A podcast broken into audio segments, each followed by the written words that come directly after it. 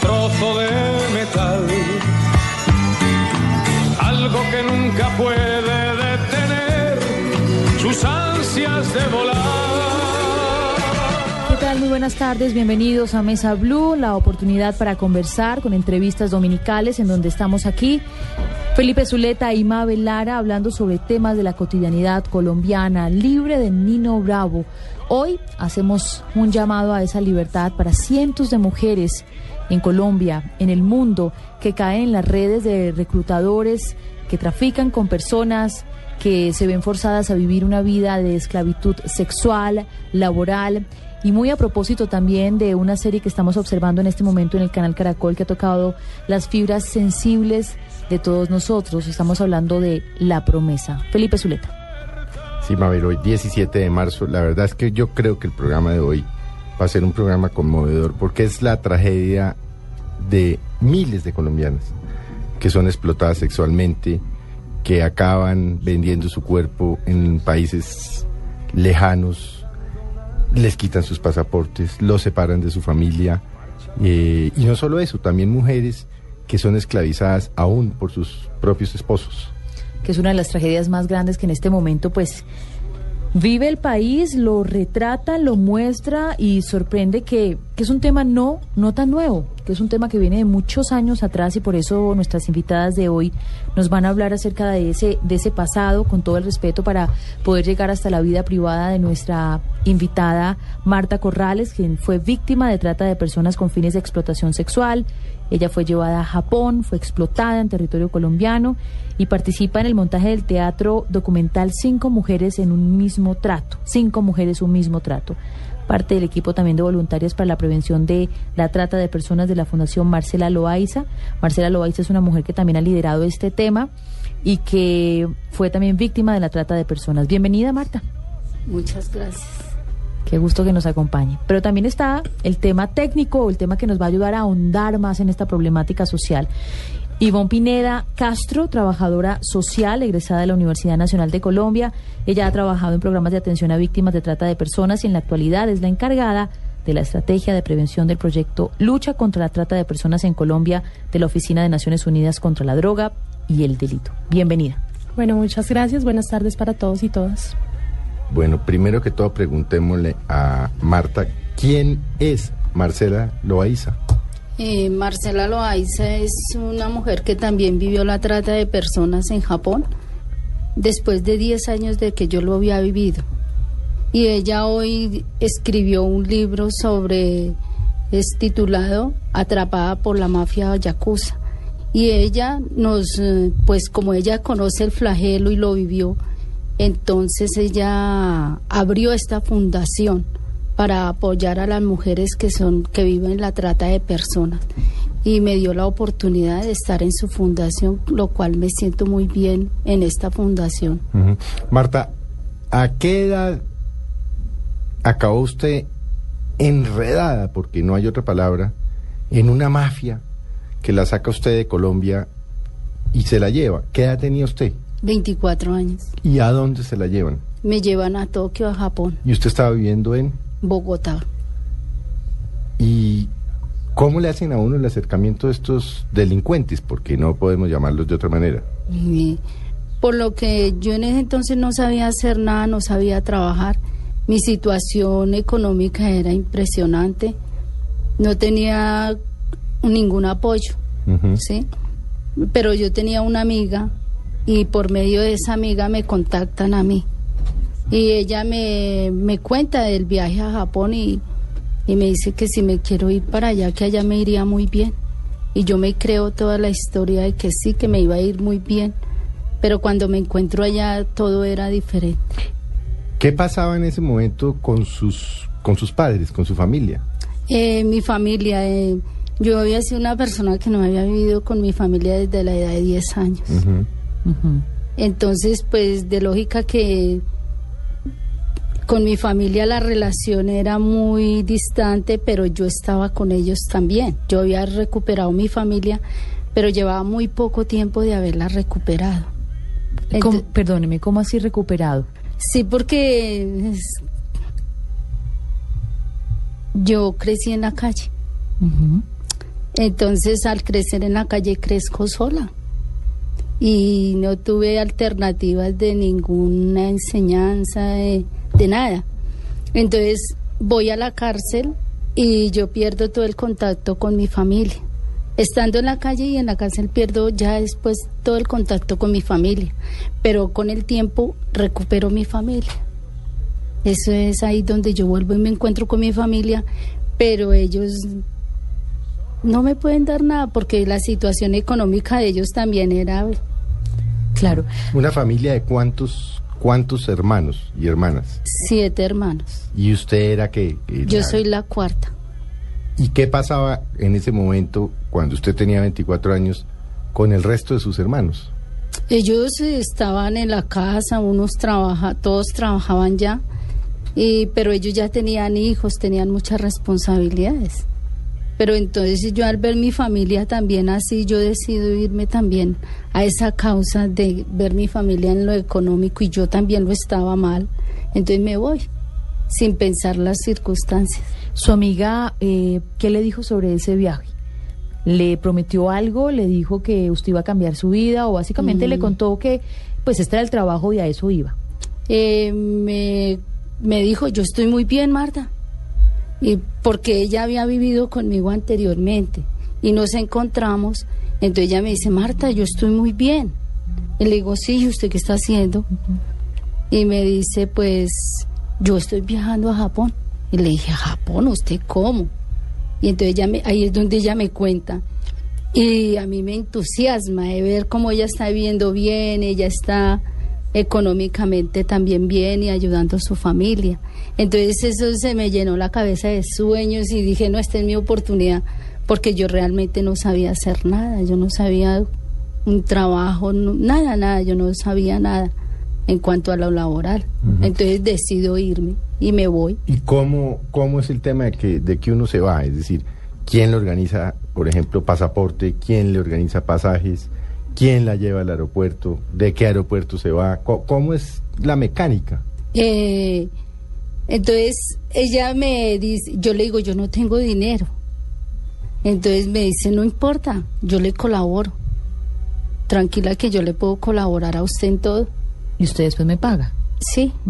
Y yo, ah, bueno, listo, no hay problema. Y lo hicimos, ella me dio para mis pasaportes, para el pasaporte, me dio para el viaje y todo. Pero entonces yo tengo una hermana y me voy con mi hermana. ¿Mayor o Menor. ¿Cuántos años? Ella era, ella tenía como 21 años. Usted 24, 20 años. 24 y 20 años. Sí, mi hermana. Y nos vamos. Nos vamos las dos. Y se montan, se montan en ese avión y, y de qué hablaban en el avión. No, yo iba llena de pánico porque nunca jamás había montado en un avión. Ah, o sea, era la primera vez que montaba en un avión. O sea, usted no habló. No, yo no hablaba, yo ya pues para mí era una alegría encontrarme en un aeropuerto tomando un avión y eso fue una gira prácticamente de cinco días que hicimos. ¿Por qué? Porque no sé, ellos nos llevaron por una ruta que ellos nos decía, ella nos decía que teníamos que irnos por esa ruta porque no podíamos irnos en Por- dos escalas. Sí, o sea, no podía Pero yo no entendía. Estados Unidos, sí, Yo no era- entendía nada. Y entonces, ¿Y entonces pues, cómo se fueron? ¿Cómo quisieron Bogotá? Bogotá, Cali, Cali, Medellín, Medellín, Aruba, Aruba, Frankfurt, eh, Frankfurt, eh, Rosenberg, estuvimos y de ahí salimos a Alaska, Alaska, Japón. Cinco días. Sí, fue una gira así. Ustedes llegan, eh, Felipe, y ¿quiénes están allí en el aeropuerto? ¿Quiénes la reciben? Pues a nosotros nos recibe una muchacha que es colombiana también. No su amiga. No, ella no, porque ella se queda aquí en Colombia. Entiendo. y a nosotros nos recibe es otra colombiana y pero y nos llevan a de Osaka llegamos a Osaka y de Osaka nos llevan a Tokio Y ella, le, cuando la recibe en el aeropuerto, ¿qué les dice? Eh, voy a Ah. llevarlas a este sitio, ustedes vinieron a esto, o les endulza el oído. Es decir, ¿Cómo las va conduciendo a ese, a ese infierno? no ella nos se pone muy entusiastas porque ya nos no ya llegaron rico que lo lograron que no sé qué eh, pero vamos a ir al hotel donde van a vivir ustedes que fue en Equivocuro Nosotros llegamos a un hotel de Kibokuro y allá pues ella le entusiasmo, por la noche la vamos a llevar al sitio donde van a trabajar y que no sé qué. Marta, ustedes ya iban con la idea de lo que iban a hacer. Sí. Para ustedes es claro que ustedes iban a trabajar allá. En ese momento en que usted ya contrasta con esa realidad cultural, otra realidad, otras personas, incluso, incluso otra fisionomía, ¿qué se le pasa por la cabeza? ¿Estoy en el lugar equivocado o estoy donde tengo que estar? No, yo en ese momento estaba muy nerviosa porque es un cambio de vida radical para uno, empezando el idioma. Los idiomas a mí me empezaron a cuestionar desde que salí de Aruba, porque uno ahí ya es un idioma que, Sí, uno es analfabeta. ¿verdad? Sí, Uno- sí. Le hablan y no entiende. sí, entonces desde ahí el idioma a mí me empieza a golpear. Y cuando llegó allá ella hablaba español y hablaba japonés. Y yo le decía a mi hermana, pero ¿qué será lo que dice? ¿Qué será lo que habla? Y me decía, no, tranquila, tranquila, esperemos a ver. Y por la noche es cuando ella nos lleva al sitio donde nos reciben, ya nos entrega a la mafia, o sea, al- a los japoneses. ¿Cómo, cómo, ¿Cómo es entrega? ¿Les quitan el pasaporte? No, a nosotros Eh. no nos quitaron el pasaporte. Ahí no nos quitan ningún pasaporte, porque a nosotros nos hicieron eso, fue de otra manera. ¿Cómo? Porque como éramos dos hermanas, entonces nos separan. A ella, a mi hermana se la llevan para un lado y a mí me llevan para otro. Eso yo después lo vine a entender que era una estrategia de presión hacia nosotras. Claro, que es que si usted se escapa, su hermana la matamos. Sí. o- Pero eso no se los decían. Se los Sí, eso sí me lo dijeron a mí. Ah, se lo decían. Me- porque cuando yo ya tuve que enfrentar esa realidad, ese trabajo, en un escenario donde me tuve que parar, yo nunca lo había hecho. Explíquenos, por favor, y hasta donde usted quiera contarnos Mm. el tema del escenario, porque cuando uno se imagina explotación sexual, pues se limita a lo que conoce en Colombia. Sí, a prostitución. a prostitución y es una persona que llega y los servicios de la persona que le ofrece y se fue. Aquí eran más personas, era su exposición de su cuerpo. Sí, yo quiero contar esto porque es muy privado de mi vida, pero es bueno este tema porque esto es una prevención a muchas niñas, muchas mujeres que creen que irse a, a trabajar de esta manera al, exterior es lo más fácil y lo más sencillo del mundo, porque aquí se vive otra situación en ese trabajo, ¿sí? Pero yo sí lo quiero decir es porque que vean la realidad, que es una verdad, yo lo viví en carne propia. Cuando me paran esa noche en un escenario, a mí me pintaron mi cabello. Y cuando allá me dicen, usted ya no se va a llamar Marta, usted se llama Mari Carmen. Y yo, Mari Carmen, ¿qué es esto? Y, pero ¿por qué me cambia el nombre? No, es que ese es el nombre que usted tiene que tener acá. Y me visten, me ponen ropa de striptease. Yo no sabía qué hacer, yo no sabía hacer striptease jamás, jamás lo había hecho. Yo no sabía bailar ante un público, lo que uno bailará por allá en una fiesta familiar, no más, pero yo no me imaginaba eso. Pero, pero ¿qué le pasa? ¿Qué le pasa por la mente a una niña de 24 años cuando la meten, no sé, a un camerino o a lo que sea?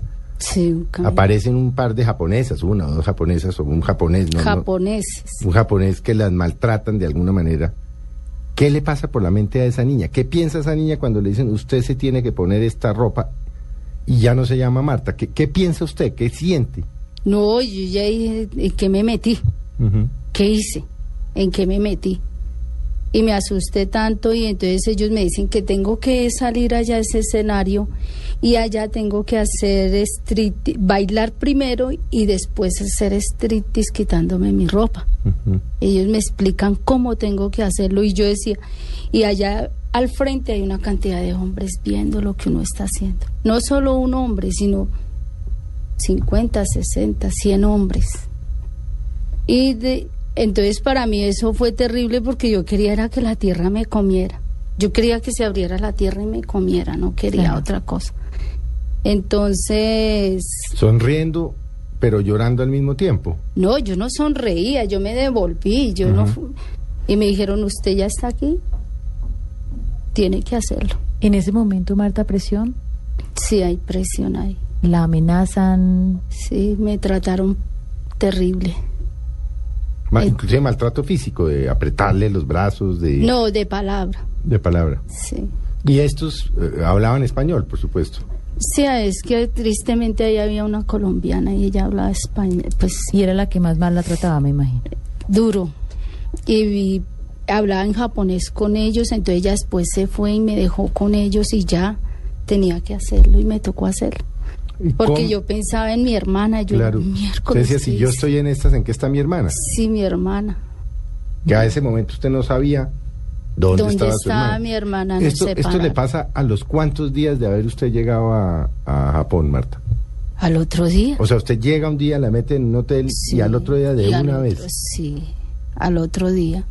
Al otro día. Y cuando usted salía de ahí, ¿cuál era su condición diaria? ¿Dónde vivía? ¿Con quién vivía?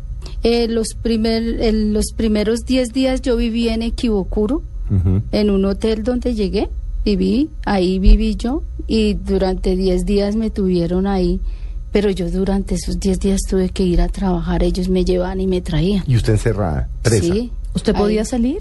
En un tiempo me dejaron como, digamos, como una especie de libertad, pero era una libertad impresionante porque yo decía, mi hermana, ¿dónde Claro. está mi hermana? O sea, Peso usted emocional. miraba para los lados a ver si de golpe la veía o qué. o- Y yo preguntaba por mi hermana y ella me decía, no, ella está muy bien. Y yo dos veces en el tiempo que estuve hablé con mi hermana, no más. ¿Cuánto tiempo estuvo usted en Japón? Seis meses. Seis meses. Solo dos veces de, de esos seis meses que estuvo. Sí, estuve hablando con mi hermana. Eh, Marta, después de esta exposición de su cuerpo y de todo lo que sucede, eh, ¿cómo empieza la presión? Porque sabemos que todo al principio, pues, no es color de rosa, pero es distinto. Y luego empiezan a presionar, a maltratarla emocionalmente. ¿Cómo es ese proceso? El- el co- eh, me trasladaban cada 10 días. Pues ya me empecé como, pues ya me tocó, ya estoy acá, tengo que hacerlo, tengo que pagar una plata que me tocaba pagar. Entonces tengo que hacerlo. Pero a mí todo era, al- giraba era alrededor de mi hermana. Me daba miedo de mi hermana porque yo tuve oportunidad de fugarme, pero mi hermana, ¿dónde está? ¿Qué pasó con ella? Entonces, eh, a los 10 días lo trasladan a uno para un pueblo. Me sacan de ahí me llevan para Yokosuka. Y lo cogen, lo echan a uno en una camioneta de noche y lo trasladan y allá lo dejan en otro teatro. Ya uno está vendido a ese teatro. Son 10 días que debo laborar ahí. A los otros 10 días me llevaban para Shinjuku, volví a Equivocuro, eh, Kusigaya, sí me llevaron a diferentes partes, ciudades y... Vendida, pues, distintos vendidas, dueños. Sí, ¿Usted Me- recibía bonificación por esas ventas? Es decir, en medio de esta transacción que ellos consideran comercial, ¿usted tenía un pago frecuente? Eh, al principio yo no recibí dinero porque tenía que pagar el viaje, tenía que pagarlo. En, como a los tres meses me empiezan a dar un dinero, pero yo tenía que comer ahí, todo, pagar ahí, lo que esto. Y, pero es triste porque yo voy ahorrando mi plata y como estoy en esa odisea, a veces me pagaban, a veces no me pagaban, no me daban dinero. Y yo lo que pude ahorrar fue muy poco. Y pero yo de tanto trabajo que tuve cada 10 días, porque eso es terrible, ese trabajo allá es impresionante, uno no tiene derecho. Mi libreto por eso dice que yo no tenía derecho a decir nada, me duele, estoy cansada, estoy triste, nada. Yo no tenía ninguna opción. Y mi cuerpo empieza a enfermarse. Y yo empiezo a enfermarme, a enfermarme del cansancio físico. ¿Y eran jornadas de qué? ¿Cinco horas, seis Por horas, favor, siete horas? ¿O Nosotros era todo el día? Trabajamos de 8 de la mañana a veces hasta la 1 de la mañana. Mm. No. Teníamos que hacer cinco shows. ¿Lloraba? Yo sí, claro. ¿Usted llegaba a llorar? ¿O lloraba en el mismo momento en que tenía que hacer los shows? A veces.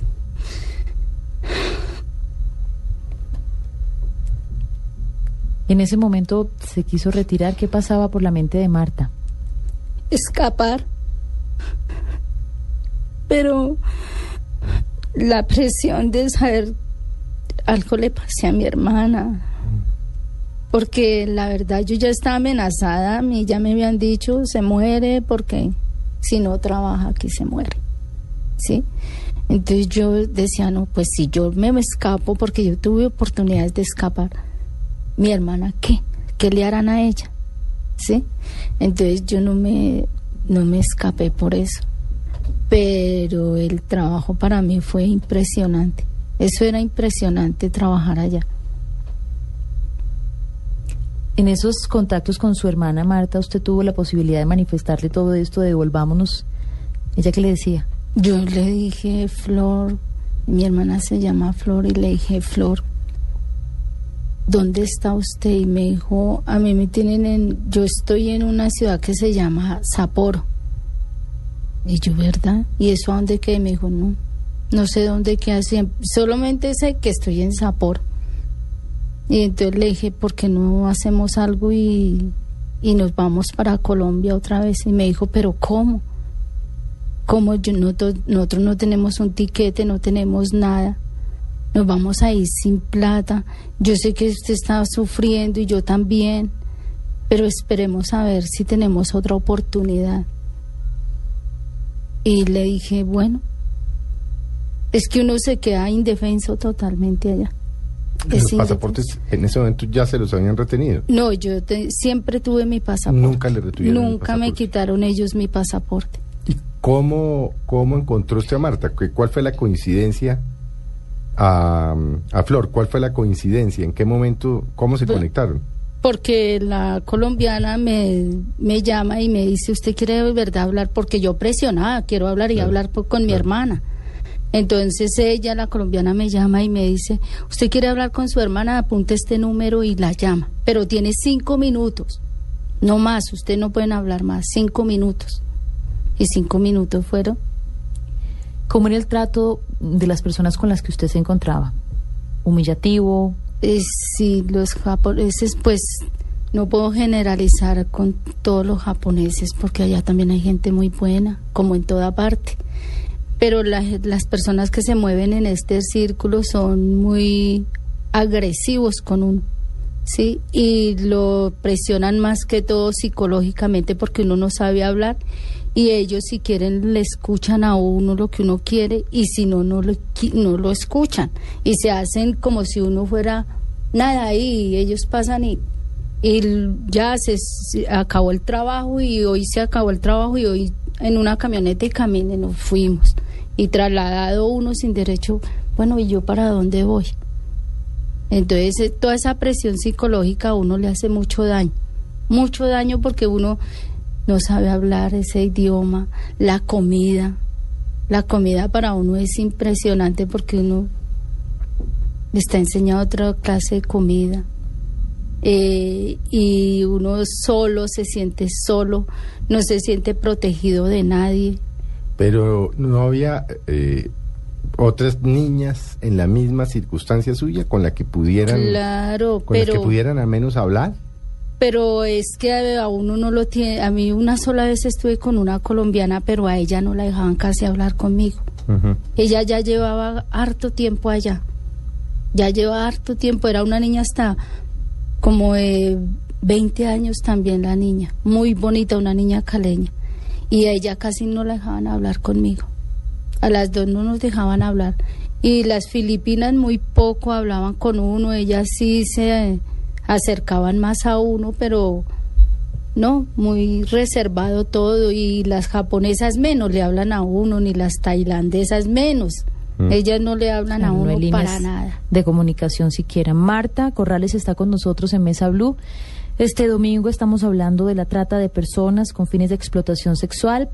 Estamos haciendo pues una charla con esta mujer que nos ha abierto su corazón y nos ha permitido entrar en su vida pasada. Hoy tiene una vida muy distinta para que también muchas personas que nos escuchen en casa pues entiendan la dimensión de esta problemática que toca tanto al país. Hacemos una pausa y ya regresamos a este programa que los acompaña los fines de semana.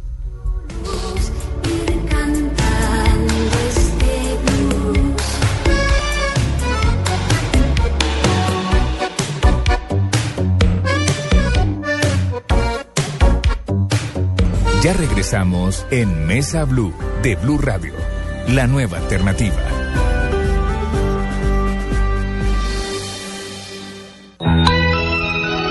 En esta historia de amor, ella quería, Una casa con los niños, el perro, el jardín. él quiere, Penal. Ella quería, Ay, un carro chiquito ese con los ojitos, las lucecitas así que parecen. él quiere, Pena máxima a favor de El Huila. De El Huila. ella quería, él quiere.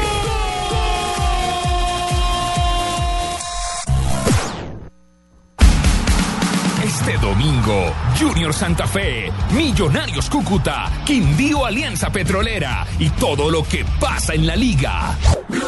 En efecto, aquí estoy con los mejores profesionales de la Radio Deportiva de Colombia. Hoy, ella quiere. No, pues escuchar Blue Radio con él para toda la vida. Este cuento de amor no termina. Blue Radio, la nueva alternativa. BlueRadio.com.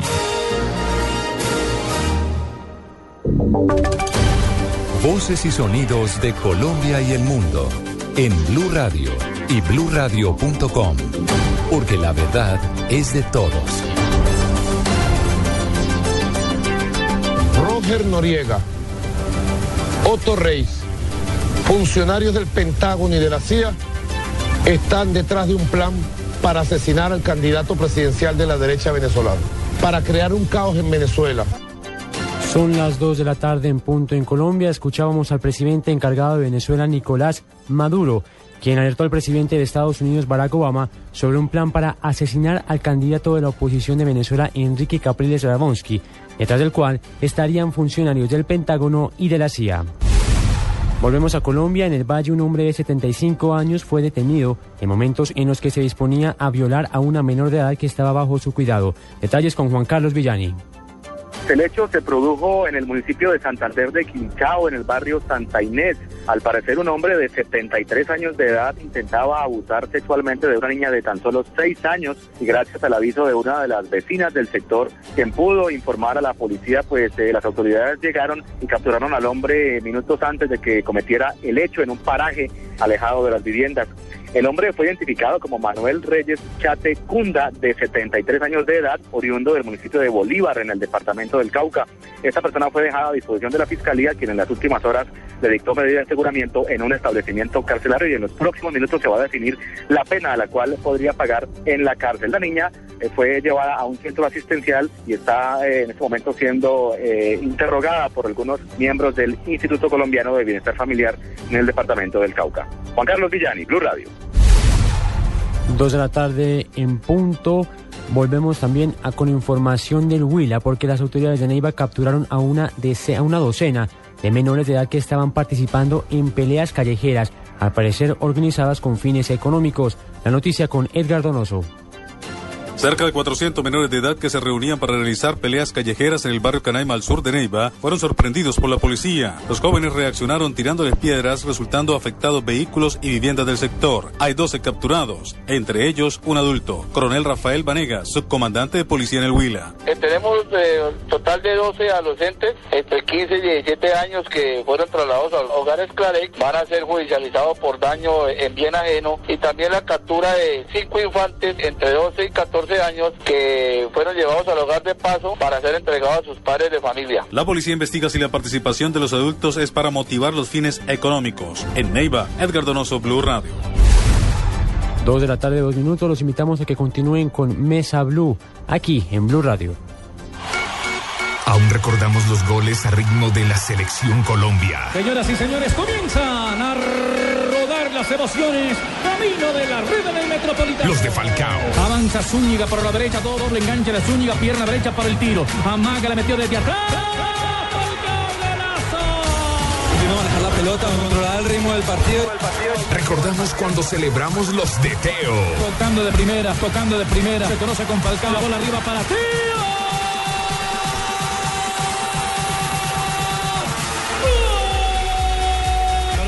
tenemos que ser fuertes nosotros y lo demostramos con categoría, con categoría, respetando al rival. Y los de James. El carro de Colombia, la bola dentro, que golazo. Se llama James, se llama James, James Rodríguez, de Colombia. Este 22 de marzo celebraremos de nuevo gracias a la Selección Colombia. Blue Radio, Blue Radio presenta eliminatorias al Mundial 2014, Colombia-Bolivia, desde Barranquilla, con Javier Fernández, Carlos Alberto Morales, Ricardo Rego, Javier Hernández Bonet y el equipo deportivo de Blue. El fútbol a ritmo de Blue Radio y BlueRadio.com, la nueva alternativa. Esta es Blue Radio. En Bogotá, 96.9 FM.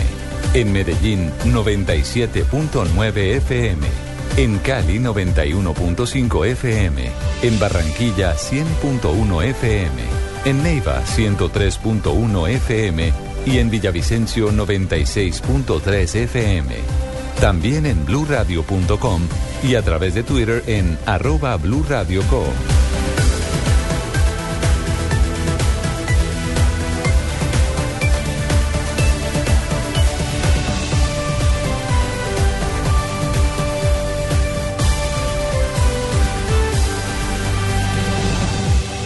Radio la nueva alternativa. Este domingo en Mesa Blue aprenderemos que algunos cuentos de hadas se pueden convertir en cuentos de terror.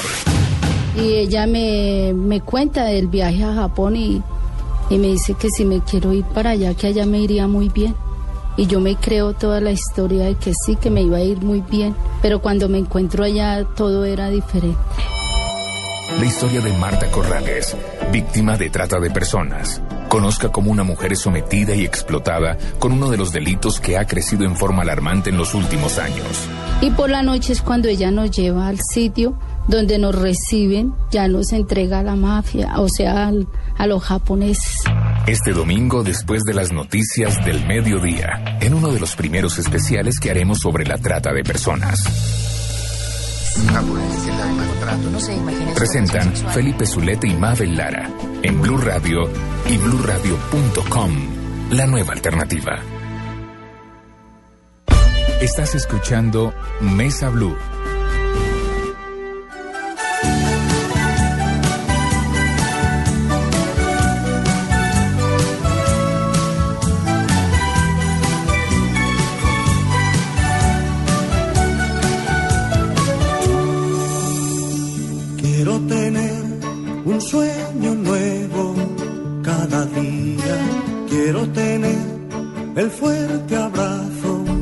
Bien, estamos de regreso los domingos. Siempre Mesa Blue los acompaña después de las noticias, antes de los deportes. Felipe Zuleta, Mabel Lara, con temas eh, diversos de entrevistas. Y aquí estamos en el día de hoy hablando de un tema que nos ha tocado mucho, especialmente por una producción que estamos observando en el canal Caracol y que a quienes le seguimos la pista, pues nos sorprende, Felipe, porque muestra esa realidad del sueño del sueño de un futuro mejor que se convierte en una gran pesadilla para tantas mujeres y hombres.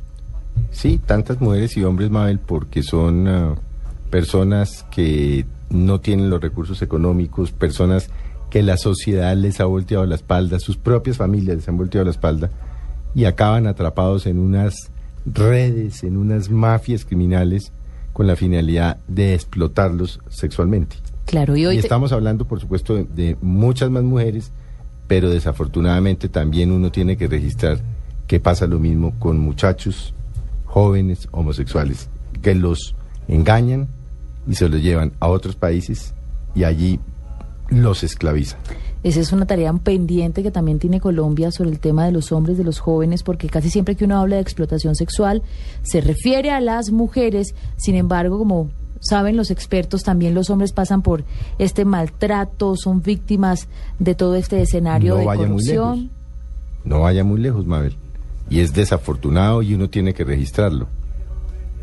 Gran parte de los cruceros que llegan a Cartagena se venden en los respectivos países porque Cartagena con Tailandia se han vuelto los dos centros de explotación de niños homosexuales más grandes del mundo. Lo tenemos acá en Colombia. ¿Y qué pasa? Nada.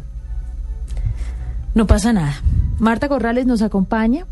Una mujer muy valiente que, que hoy ha querido contarnos su historia, una historia difícil desde su niñez, vivió en la calle, eh, pasó por la cárcel, re- reencontró con su familia y en medio de todo este proceso de volver a comenzar se va a Japón, víctima de trata de personas, de explotación sexual. Hoy tiene otra realidad. Vamos a retomar un poco eh, ese, ese último momento en donde estábamos antes, Marta, porque yo sí quiero preguntarle por qué las mujeres colombianas. Porque casi siempre que se habla de prostitución, la mujer colombiana aparece por allí en algunas estadísticas. ¿Qué cree usted? Por lo que la mujer colombiana es blanca, somos blancas, también llevan niñas de color también, pero hacia el Asia llevan las niñas blancas. Y pequeñas, de cuerpo pequeño también, y flacas. Un estereotipo quizá, que Sí, algo un así. Mm. imaginario de lo que es la mujer colombiana y que nace a, pues en medio de este mercado, pues es apetecible. Sí, y les gustan mucho los ojos de nosotras, nuestro físico, o sea, nuestros ojos, nues- Pues que además hay que decir para nuestros Sí. amigos de Marta tiene unos ojos lindísimos, unos ojazos azules. Es una mujer de 56 años y mantiene su belleza, mantiene también esa, ese, digamos, ese espíritu y calidez que hemos podido identificar en medio de esta entrevista que le estamos haciendo en Mesa Blue. Pero vamos a entender el fenómeno de la, de la explotación sexual. Ivonne Pineda Castro es una trabajadora social de la Universidad de- Nacional de Colombia y trabaja con las Naciones Unidas, ¿verdad? En la Sí, lucha contra la trata de personas en nuestro país. Ivonne, ¿por qué las mujeres colombianas? ¿O es eso también parte del estereotipo que solo son las nuestras y, no pasa en otros países? Bueno, Mabel, ahí habría, digamos que tienes razón en las dos afirmaciones. El número de mujeres colombianas, Colombia es uno de los países que más mujeres expulsa a nivel mundial, víctimas de trata. Cuando hablamos de trata internacional, porque también hay trata interna. Entonces, según el estudio que hace el Departamento de Estado de los Estados Unidos, Colombia es el mayor expulsor en la región de mujeres. Que, que digamos que se ha visto con base en estudios eh, sociológicos y demás, es un tema de imaginarios frente a la mujer. Entonces hay un imaginario frente a la mujer colombiana como cálida, como expresiva, amorosa y digamos en términos, estamos hablando de explotación sexual, entonces en términos de sexualidad más abierta, más espontánea y esos imaginarios llevan a que sea demandada, a que haya personas que demanden mujeres colombianas para los negocios, digamos, alrededor del mundo. ¿Cuántas mujeres en este momento son víctimas de trata de personas en el mundo? Bueno, ¿Qué calcula en el Naciones mundo, Unidas? nosotros en el último reporte que lanzamos, que fue en diciembre de 2012, tenemos una, una estimación más o menos de entre 600 y 800 mil personas al año vendidas alrededor del mundo con, con diferentes fines de explotación. Pero cuando hablamos de trata de personas, más o menos un 53% son mujeres mayores de edad porque Felipe señalaba algo ahorita que es muy importante y es, hay un tema delicadísimo que es el tema de la explotación sexual comercial de niños, niñas y adolescentes, que es un mercado, es un, es un mercado grandísimo, es decir, la demanda de niños y niñas para ser explotados, en su gran mayoría sexualmente, pero también en otras, en otras actividades, ¿Cómo, es un tema cómo más los explotan? La trata de personas tiene siete, tiene ocho finalidades de explotación. Ujú. Tú puedes explotar a un ser humano en explotación sexual, prostitución y otras, eh, pornografía, otras actividades relacionadas, pero también en trabajos o servicios forzados, pero también en matrimonios serviles, mendicidad ajena, extracción de órganos. Aquí en Colombia hay un caso tipificado por venta de bebés. Y bueno, digamos que esos son en general eh, servicios domésticos, también puede ser explotada una persona. Digamos que como, como hablábamos ahora, digamos fuera de, de micrófonos, y es que hay un mercado grandísimo a nivel mundial en el cual los seres humanos son considerados objetos. Es muy triste decirlo. Esclavos. Esclavos. Literalmente Trata de esclavos personas. en el siglo XXI. Claro, nosotros, Naciones Unidas tiene una convención donde la trata de personas es catalogada la esclavitud moderna, porque le estás poniendo precio a un ser humano para ponerlo a hacer una actividad. Es terrible. Y tú en el- alrededor del mundo encuentras mercados para todo. Claro. O sea, ¿De dónde salen los jóvenes y, y las mujeres de Colombia? Esa pregunta me parece súper clave. Digamos, en términos geográficos o en términos territoriales, tenemos identificados como departamentos expulsores, Valle del Cauca, Risaralda, Antioquia, eh, la en la costa atlántica, especialmente Bolívar y Atlántico, y hacia el sur del país, en frontera, Nariño. Bogotá viene siendo un sitio de tránsito y destino. O sea, cuando tú hablas de tránsito, de trata de personas, hablas de origen, de donde salen las víctimas, tránsito por donde pasan y destino donde las explotan.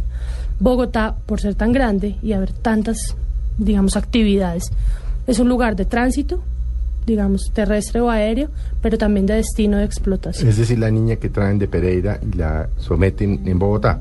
Exactamente.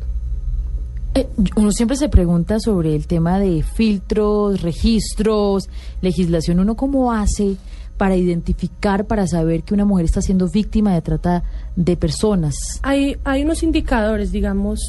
Nosotros tenemos toda una batería de indicadores, pero cuando trabajamos con servidores públicos y con comunidad general, ¿usted cómo puede identificar que una persona es víctima de trata? Primero pregúntese si esa persona es libre y autónoma.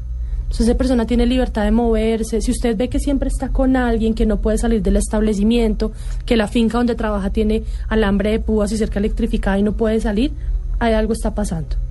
Si es autónoma, si puede decidir desde cómo se viste hasta que come, si se comunica con su familia. Además de eso, pregúntese otras cosas. Pregunte, si una persona le pide ayuda, créale. Si, si, por ejemplo, una persona te coge en la calle y te dice, o estás tomándote un trago en un bar y una persona se te acerca y te dice, necesito ayuda, créale créale reporte. Hay una línea gratuita que funciona 24 horas, 7 días a la semana, donde se pueden reportar estos casos. ¿Cuál es? 018 mil 52 2020. Entonces, eso es lo primero, ¿no? Yo, nosotros consideramos que también es importante, y por eso estos espacios los agradecemos tanto, contarle a la gente que esto es una realidad y que está más cercana. Marta nos cuenta un caso que es el caso de miles de mujeres en el país, de una persona que no tenía unas opciones de trabajo, de una persona que no tenía un nivel de educación alto, pero cuando uno entra a mirar casos de trata, ahí se encuentra hombres, hombres profesionales, mujeres de un alto nivel económico, niñas de colegios privados, niños de universidad. Es decir, eso es un delito en el cual todos podemos ser víctimas. Y bueno, hay una excusa y es, por ejemplo, en algunos casos es que saben a qué van. Entonces hay una responsabilidad que también ayuda a deteriorar, a afectar a muchos hombres y mujeres que se, que se exponen al tema de la trata. Eh, ¿Cómo uno lo asume? Porque muchas mujeres dicen es que yo sabía que venía y después me maltratan. Y, y fíjate que ese es un elemento, cuando uno hace atención a víctimas, es un elemento clave que no les permite, digamos, como hacer, dar el paso para comenzar a, a construir otro proyecto de vida. La, la legislación colombiana, y por eso es pionera alrededor del mundo, tiene una, una parte que dice claramente que el consentimiento de la víctima no le quita responsabilidad al tratante o a la persona que se lo llevó. Entonces, y pasa mucho, nosotros cuando hacemos talleres, por ejemplo, con las mujeres que ejercen prostitución en Bogotá y en otras ciudades del país, ellas nos cuentan, no, yo, sé- yo sé a qué me voy, o sea, yo sé, no sé qué, sí, me va mal, pero ajá, pero no importa, pero, pero no, o sea, hay que ser consciente que usted puede saber a qué se va, pero usted fue víctima de un delito, porque es que la trata de personas pisotea la dignidad de los seres humanos y por principio usted no puede renunciar a su, a su dignidad. Entonces, ese argumento lo usan mucho las redes de trata. Usted sabe a qué vino, de malas, nadie le va a creer, pero eso no es cierto. No es cierto porque la misma ley colombiana dice que el consentimiento no le quita responsabilidad a la persona, A quien comete el delito. a quien comete Y el por delito. supuesto, pues es también la, la diferencia entre lo que creen que van a hacer y lo que realmente a lo que realmente la someten, que es a una prisión, es a una cárcel, es a vender su cuerpo, Exacto. es a estar eh, esclavizadas, Mabel. Nosotros, nosotros hemos hablado, como les digo, con mujeres que ejercen prostitución en muchas ciudades del país. Aquí en Bogotá tenemos un trabajo muy fuerte con la Secretaría de Integración Social. Y tú hablas con ellas, y muchas, no todas, obviamente, te dicen eso. O sea, te dicen, yo sé a qué me voy. Yo sé a qué me voy, pero usted sabe qué le va a pasar allá. O sea, usted sabe que la van a encerrar. Marta, digamos, no le quitaron el pasaporte porque tenían algo más para presionarla que era su hermana. Claro, no fue tan necesario, tenía algo más fuerte. No se iba a volar porque tenía a su hermana en otra ciudad. Pero generalmente, ¿qué pasa? Si les quitan los documentos y está la amenaza de si tú pides ayuda, te van a deportar como una delincuente. Claro. Porque eres inmigrante es ilegal.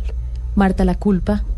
¿Cómo luchar por esa culpa y ese maltrato eh, psicológico que por tanto tiempo, como acaba de decir Ivonne, pues le meten a la mujer de que usted sabía que venía de malas? ¿Usted lo ha podido superar? Sí, en este momento, gracias a Dios, sí, y a las personas que me han dado un acompañamiento, porque pues he tenido la fortuna de encontrar gente en mi camino de que me han ayudado a superar todo esto. Empecé un, un proceso primero con las hermanas religiosas adoratrices, Allí empecé y allí fue toda mi tabla de salvación hacia mi vida y a poderme ubicar en una sociedad para laborar. Uno tiene un puesto en la sociedad, pero laboralmente y participar realmente como ser humano, como personas con sus derechos, los encontré allí con ellas. Entonces allí me vuelvo profesional. Usted es profesional en bordados y técnico de maquin industrial, de maquinaria industrial. Pero hablemos con Marta de, digamos, ya nos ha contado que estuvo allá seis meses y todo. ¿Cómo hicieron usted y su hermana, si lo hicieron al tiempo, porque no nos lo ha contado, para devolverse a Colombia, para salir de la cárcel? Eh, íbamos en una parte donde cuando me daban dinero, ahí a mí me empiezan a pagar un dinero, pero yo me empiezo a enfermar. Mi cuerpo empieza a enfermar a causa del trabajo.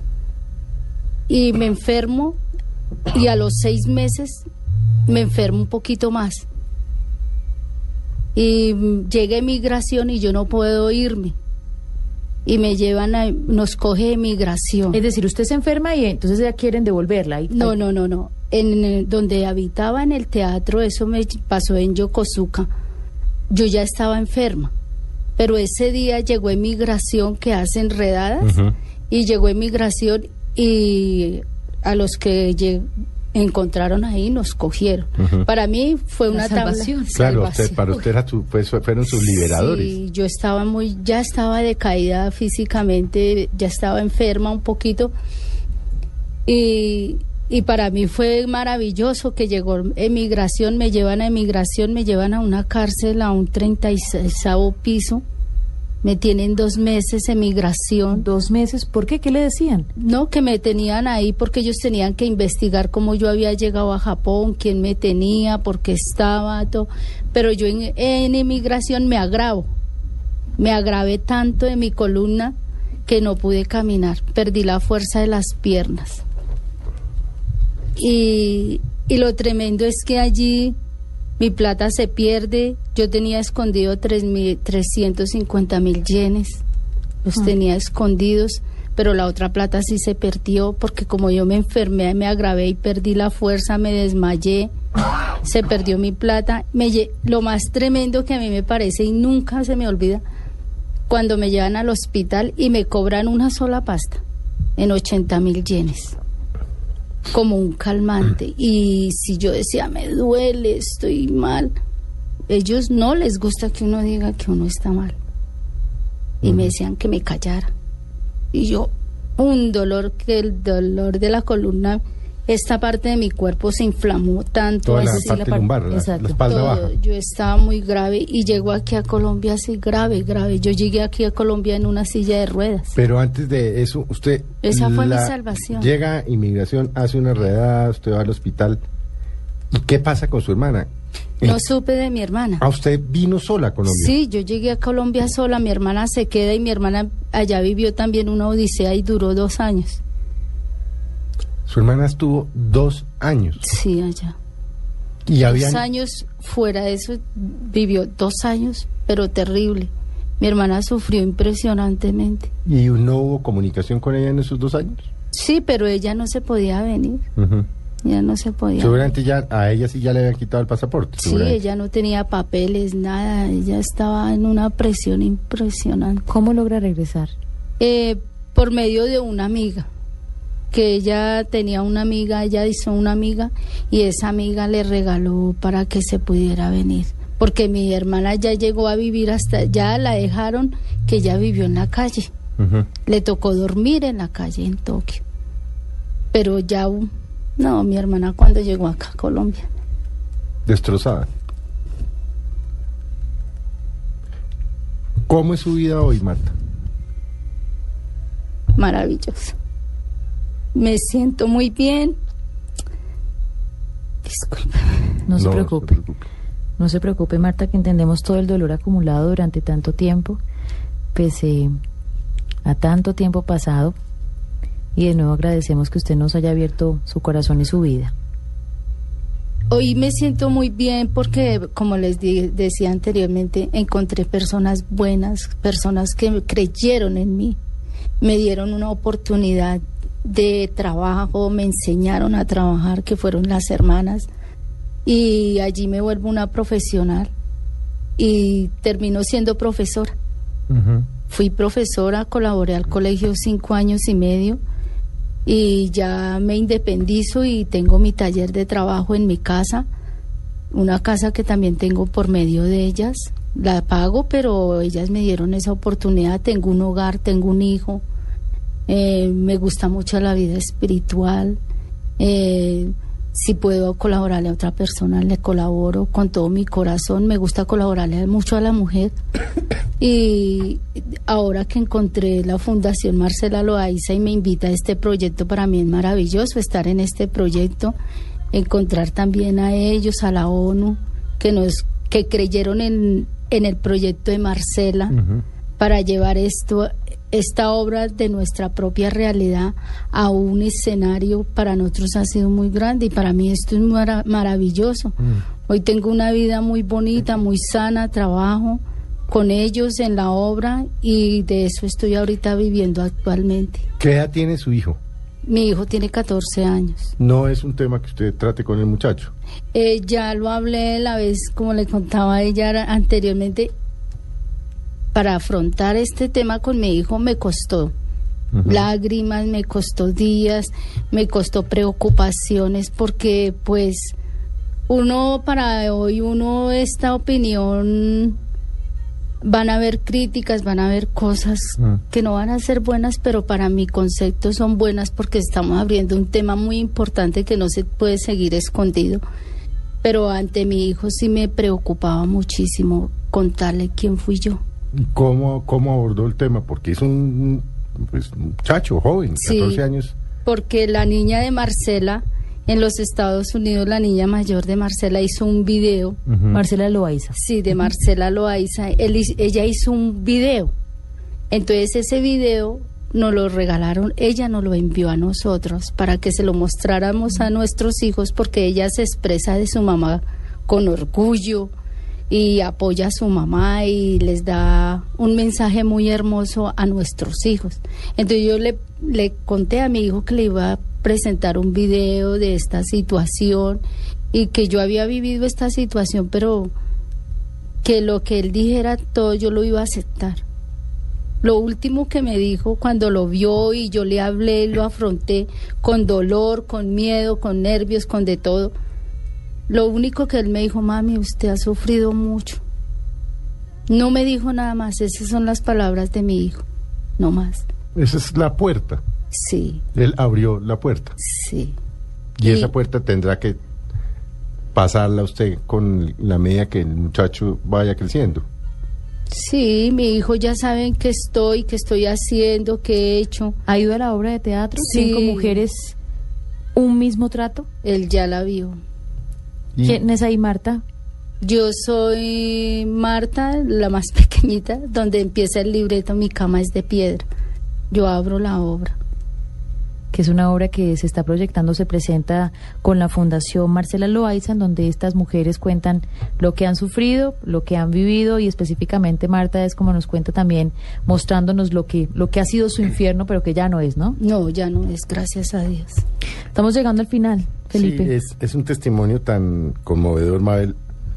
Y, y lo hacemos, y además le agradecemos a Marta que nos haya abierto su corazón, porque si nosotros logramos que una colombiana, así fuera una sola colombiana, no caiga en las redes de esta mafia, hemos logrado mucho. Ojalá fueran muchas las que nos oyeran. Claro.